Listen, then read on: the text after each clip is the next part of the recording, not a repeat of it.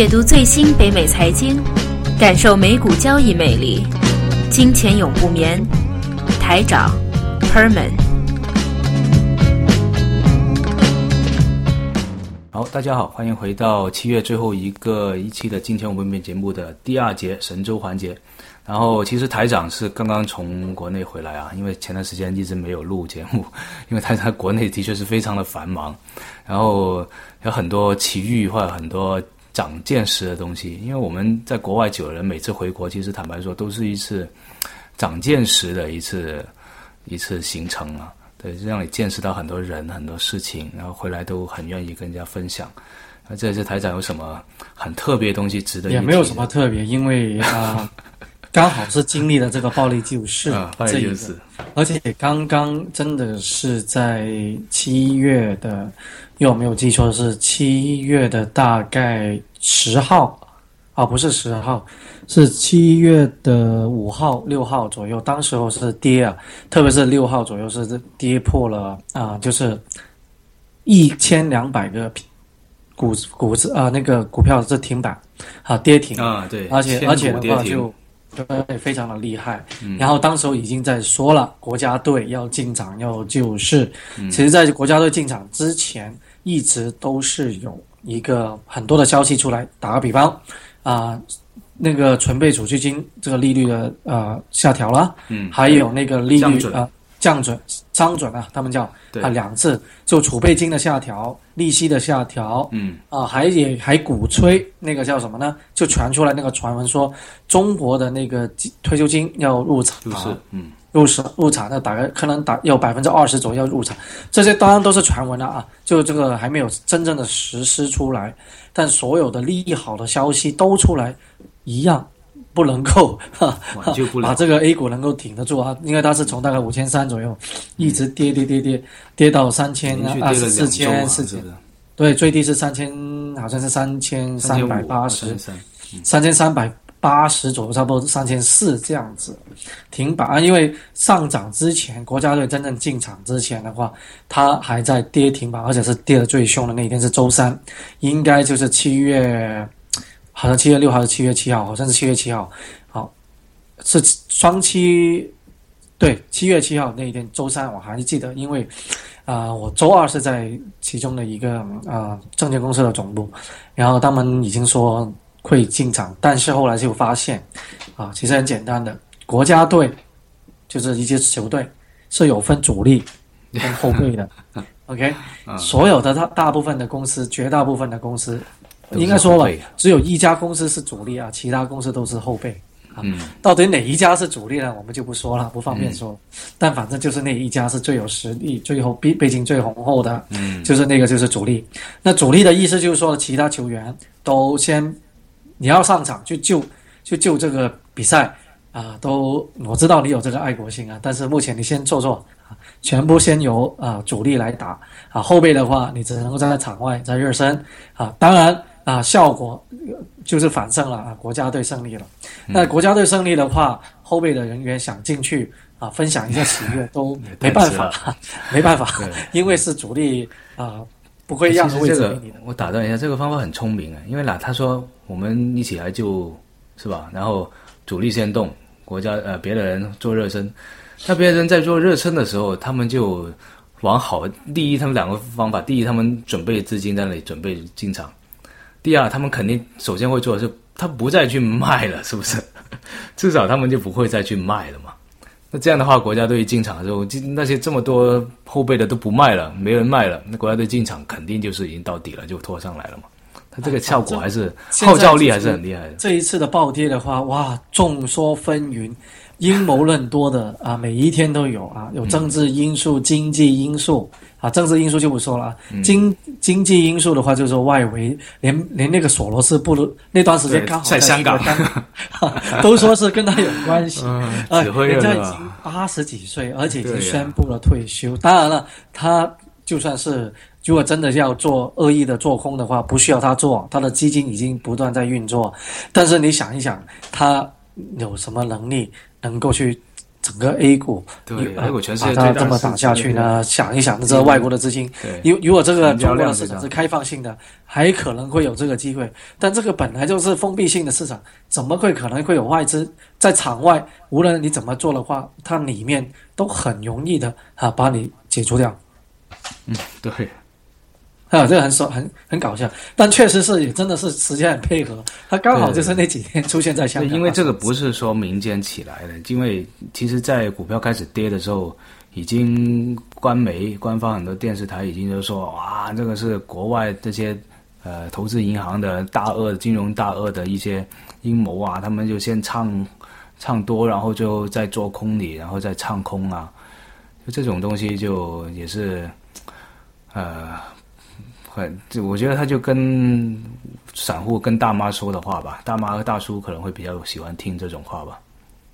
好，第一个比较简单，或者是最现实，而且也是比较官方式的解释啊。这里是暴跌，我们先说说啊，就是一个去杠杆化。嗯，杠杆化，国内呃普通的券商给你一比二都有，好，但是一般可以做到四倍、五倍的杠杆啊，四五倍的杠杆，我比如说我们有一百万，一百万的话，银行我就一比四吧，啊，或者一些小的券商给你额外四百万，啊，四百万就五百万，五百万同行的入市，好，你市场上涨，当然大家就开心，但是一看一下跌暴跌下来，你因为中国是有一个叫做停板的机制，你要走也走不了，对吧？停板提板不断的停板，你怎么走呢？走不了。第一个，那第二个的话，国内是没有补仓的这个东西的，就是说是强制性的断仓，断仓。嗯，你到跌到那个清东西的话仓，清仓，它会清仓自动清理。啊，国外的话还说啊，你你到了 Margin 一个 margin call，我们经常会说要 call margin 啊，嗯要打电话要补仓，你还是有这个机会，你就补，有钱有资金你就补呗。那不断的补的话，你还可以翻身。但是的话，如果你强制性的断仓的话，你有什么机会可以翻身呢？那所以一些大部分的基私募啊，因为国内现在有一万多家私募嘛，那私募有它在用运用上杠杆之前炒上去，一旦出现了断仓这个情况的话，你会强制性的这样子断下来，你根本没办法翻身，马上就打死你，对吧？嗯，翻身的机会都没有。所以说，为什么这么多人当时说报纸不能够报道跳楼啊？无论什么原因啊，跳楼的报道一律不能报道，啊新闻一律不能报道啊！啊，这非常的不是因为股票别的原因，感情跳楼也不行不啊，什么都不行的。好，所以一定这个杠去杠杆化，这是真的。因为其实这个啊，这个原因其实也是证监会都是有自己的责任。去年当当时是鼓励大家融资融券，希望通过杠杆化能够把这一个的呃市场啊，特别是股票市场能够提高上去，嗯，拉动这个财富效应。大家有钱了，就把钱拿出来去消费，从而带动国内的内需。哇，啊，但是这一个的如如意算盘 打不中，打不过。这个为什么呢一般都打不响了，第一个发现，原来大家是这么凶的啊！嗯，如如果说用杠杆啊，用那个呃呃融资融券，原来是可以三倍、四倍、五倍、六倍这样子的去做。而且他们还叫做场外融资，对啊，场外融资这样子把它提就上去。今天当融资融券那个 margin 也是融资，也是融资回来的，对啊，对，对吧？啊，然后大家有钱的话不会买啊卖啊，哎，有钱当然越来越放得多，不会拉动的财富效应是下是出来的，但是大家有那个钱都不会拿出来会去花，而且有钱的话更加投进去啊，因为现在连啊、那个啊一般的服务员啊，就是餐厅的服务员一般的，基本上什么都不太懂金融常识，都去买基金了，哈、现在他们就是受害者了，对吧？他们就是被，他们他们永远是最高最后接货的那个团体啊。一般之前的话，走的那一批啊，一开始炒的那一批当然是啊，有有一个不错的一个获益了。但是大部分的人都是见好，而且中国的股民、中国的投资者永远都喜欢最高的，永远都喜欢最高。对，觉得越好的话越来越高啊。第一个，第二个，嗯，他永远不不觉得分散投资，不觉得买指数是一个好的一个投资方式，他们觉得永远都要要什么要个股拉低了，还觉得你是对，他要永远要个股要快，因为这个就是不是一个投机的市场，更加不是一个投资的市场，这是一个赌场。嗯没错，就这么简单。OK，那其实一句话总结啊，就是啊、去杠杆化，这是官方式的，也是最合理其中一个解释。那当然里面肯定会有人做空的，因为做空啊、是一个，因为你现在允许做空，做空是一个比较啊、市场化、比较正常化、有效率的市场是应该允许有做空的机制，因为做空机制的出来是为了有一个叫做对冲。啊做的一个服啊一个策略来的，而不啊你所谓恶意做空啊，因为其实这一次话有一个做恶意做空，其实也蛮搞笑，因为做空就做空，为什么会有恶意？做空？什么叫恶意呢？就是说，如果我赚钱，我是开空仓，我是叫算恶意，对，不见得人家把你的快乐建立不在别人见得人家好痛苦之上，就用恶意你就是，恶意。只是用这个词语是很很其实还蛮搞笑。但是呃，所谓的恶意是后来就带出了这个公安部嘛啊，就公安部就进了一些证券公司，就站在你后面，一按这个做空的话，我马上就 就按钮一看你啊，做空按钮，马上就把你摁倒在地上，是不是？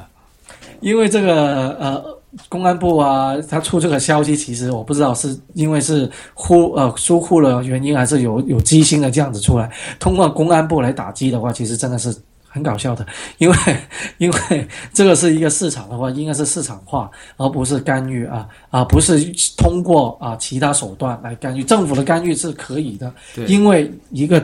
有责任或者是一个负责任的政府，嗯。是应该要维持自己金融体系的稳定性。不论不断是不论是涨或者是跌都无所谓，最重要是稳定整个金融中心体系的一个稳定性，嗯，这是一个负负责任的政府应该要做的事情啊。对，对，OK，那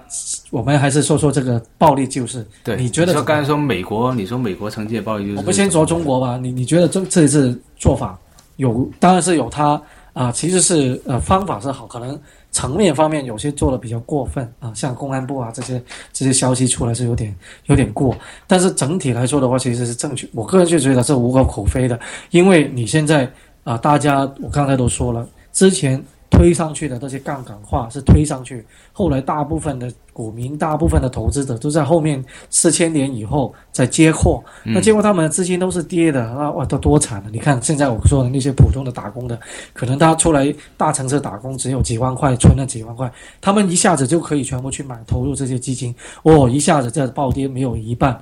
甚至每一半都没有，你觉得他们会，哈哈哈，会不会影响非常严重的影响了整个社会的一个和谐性？对，这肯定的。对我个人是真的这样子这样子认认为的。对，因为我觉得，呃，他就是其实为这种方法的确证据证明是有效的，所以主要是因为他做的方法，我们觉得很荒谬，就觉得很夸张，怎么可能会在一个如果在西方已经金融体系啊比较完善的国家不可能发生？为什么中国会这样做？而且，但的确是有效的。其实就因为中国的投资者是，大部分百分之八十是散户嘛，对，嗯。散户就是说很多，连中国的从业人员金融系统也是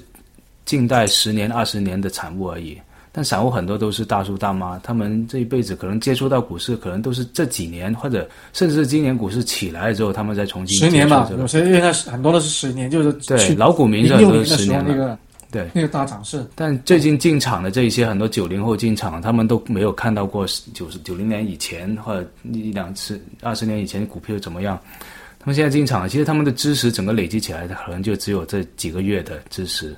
大叔大妈也是也是在这他们仅限的一些他们自己很多自己互相沟通的一些很多阴谋论啊，一些跟政治有关系的这些类知识，他们比较 buy 那种 idea，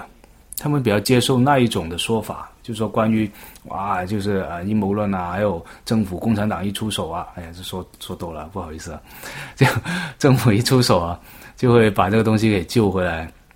然后他们比较相信这些，然后也跟他说，哎呦，现在谁有恶意做空要破坏我们的伟大事业的人，我们就坏分子要把它做出来，这种纯粹的一种民革的时候的思想啊，就是、阴谋论太多，对，太明太明显的人为的思想，但是这种东西反而是他们这些散户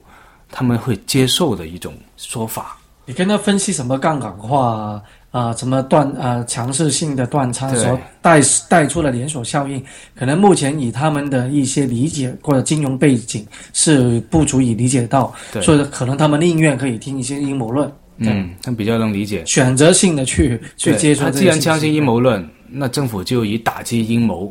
为解释为这个出发点，那他们觉得哇，政府把阴谋这坏分子给抓走了、打走了，那市场可能就稳定了，政府要救我们了，国家队进场救了我们，所以他们反而就稳定下来，所以这个卖的卖 short 的这个力量就少了，所以最后慢慢慢就站稳了。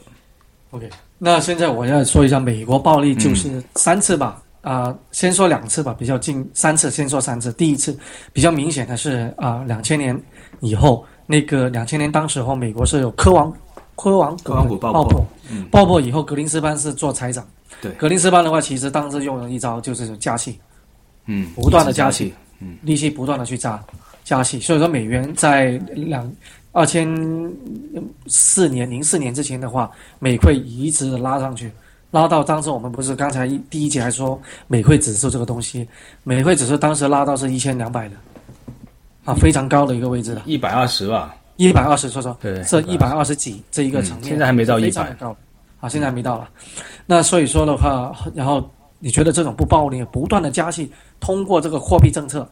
不断的去把这个啊啊包喝芒果这个泡沫来弥补。啊。嗯。其实当时候有很多的市场，很多的大行、投行出来也都指责美国说，怎么能够这样子暴力的去啊干预这个这个金融的体系市场？那因为他们是利用一种中工具吧啊。那你说如果直接的去做啊，就是说是政府入场来救市的话，哎，零八年金融海啸就是一个非常非常好的一个例子。对，当时候被 out，救救谁呢？AIA 嗯，AIG 啊，他们叫 AIG 啊，哦对 AIA 是在中国的 AI，啊，A 在北美是 AIG，、嗯你看 AIG 是全当时要全球最大的保险公司，其实它就要倒闭了，好，嗯但是它 too big to fail，太大了不能够倒，政府就进去救市咯，买它的股票咯，啊，然后还有谁啊？花旗银行、美国银行两个美国最大的银行，嗯到到今天为止，二零一五年了，差不多离金融海啸七年了，它的股票还是一滩死水。对，对，以花旗银行来说，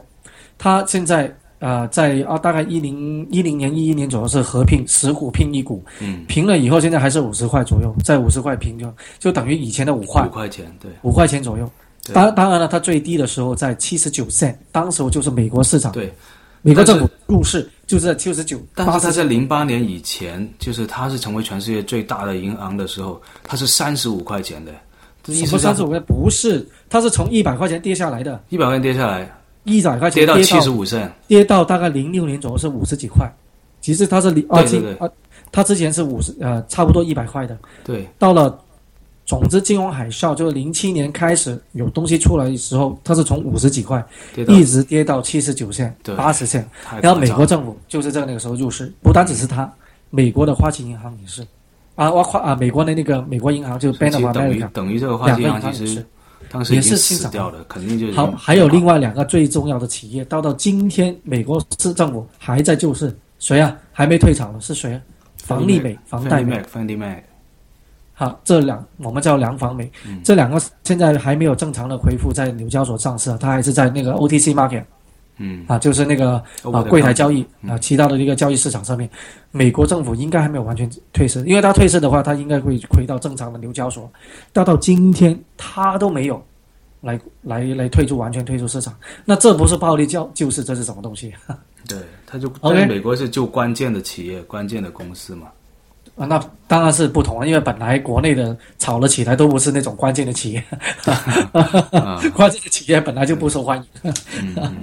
OK，那最后一还有一个例子是什么？QE 啊，就美国的 Bernanke 了，自己印钞票来买自己的债券，债券，嗯，然后就拉动了整个股票市场，然后就从而带动了流动性有钱。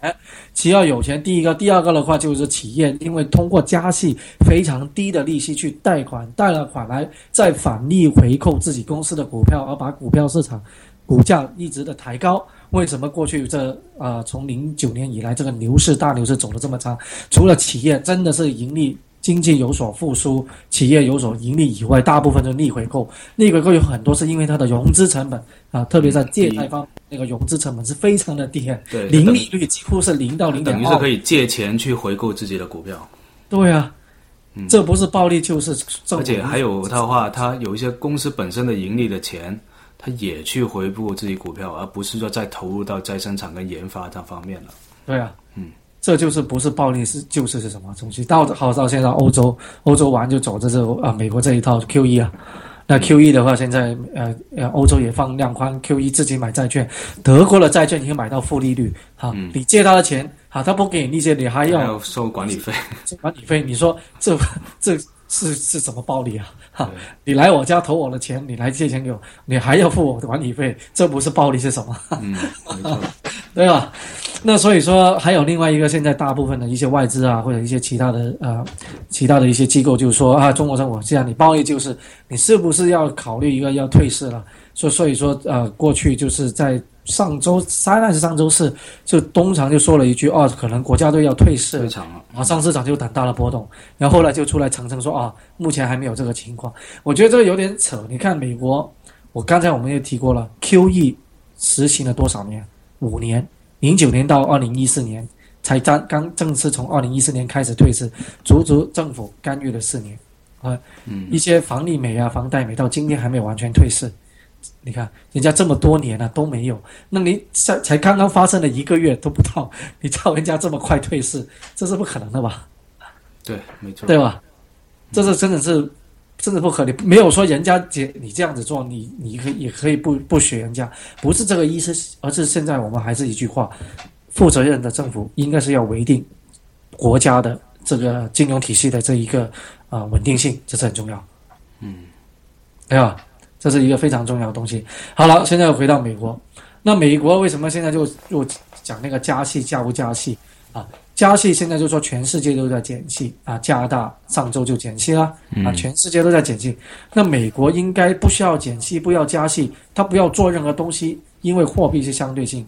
但是他自己是有获利的，所以说他应该不需要加息的。其他国家的减，你为什么要加呢？对吧？但其实并不是这样子，因为美国最重要的话就是资产价格的虚高造成的原因，就是过去这几年，特别零九年金融海啸以后，利息太低了。一直维持了零到零点二五的利利息这么低，低利率导致大企业的融资成本降低，从而，呃，融资成本很低的时候借了很多钱。你看逆回购这些股票也好，他们的债券炒上去都好，所有的资产价格也虚高，所以是需要来加息，来重新来调整，被这个零利率或者是非常低利率的环境扭曲了，扭曲了整个啊啊资本市场。啊，或者美国的一些资产虚高的一个状态，所以说他们有要加息，这是必然的。他美国做很多的东西，从来是不需要考虑外面的市场的，这是美国自己的做法。所以说，美国也是在做什么暴力的市场干预市场喽？嗯，你可以这样理解，对对吧？嗯，我个人是这样子理解的，但是确实。你看看美国这政府也是同样的，但只是可能他是美国，所以说他做很多东西的话应该都是对的啊。因为你是中国，所以你做很多东西应该都是错，但是有很多是主观的东西在里面。嗯，啊，那再回到下一步了，暴力就是以后何去何从？因为实体经济真的是真的不怎么样，这是真的。确实是，当然这个股票市场是跟实体经济其实是啊，特别在中国是不挂钩的。实体经济好的时候啊，零七、零八、零九年，它股票是很低的，拉的很低。好，现在实体经济不行了，那需要啊，希望把股票市场活跃起来，拉动财富效应，从而就提高这个内需。这一条路子走的也好像不怎么样。那下一步是不是中国要期待一下啊？那个叫做财政政策应该要推陆续的相关的推出呢？嗯。没错，譬如说之前一直在提的，啊一经济带的一呃一路一带啊那种海上丝绸之路啊一一一系列的这种呃以财政政策为基础的方面的政策，应该要相关的退出，从而能够啊把中国的实体的这种企业真的是盈利出来，嗯，对吧？我个人是这样的理解，或者你觉得呢？对，我觉得中国这个整个。其实现在我觉得中国政府某种程度来说是在 buy time，就是他在争取时间，让这整个实体经济回复了。他现在先不让股票往下抖走，就跌太多，然后就让它整个实体经济恢复之后，把整个股市慢慢再重新拉放拉回来。所以我觉得他现在策略大概是这个样子。最近公布了那个第好像是第二季度的那个 GDP 吧，就百分之七啊。那个数字不用相信他的啦。呃，其实一直以来啊，都不用相信数字。不要说是中国，我都说全世界都是做这个财技，财技就是财报的技巧啊，都是运用数据方面的东西的啦。不单只是中国、美国、北美其他国家都是有自己相关的做法啊。但是的话，呃，实体呃进出口量啊之类的，确实是比以前要低很多，下降很多啊。因为美人民币跟美元挂钩在一起的话，这段时间涨的实在是太厉害了，那对那个出口简直就是自杀一样。嗯。而且美元的话，现在呃，李克强的话就说，啊，把这一个呃，把这一个呃呃人民币的浮动区间要扩大，因为现在跟美元的话，其实有区间里面浮动，对吧？嗯。因为但是你看不行了，因为美元越来越涨，你跟着美元在区间区间性里面浮动的话，你还是对于其他货币涨得很厉害嘛。嗯。所以说，它一定要扩大这一个，所以人民币可能如果它真的扩大以后，应该会有一个回调未来。嗯嗯，OK，那今天差不多了。好，那好，我们周中继续。好，我们希望以后一周两次的《今天网不眠》节目，然后把最新最快的啊北美财经全球环境，而且或者有也相关的一些国内的一些消息，跟大家啊讨论一下，分享一下。我们今天要把这个一周两次作为成为一个新常态。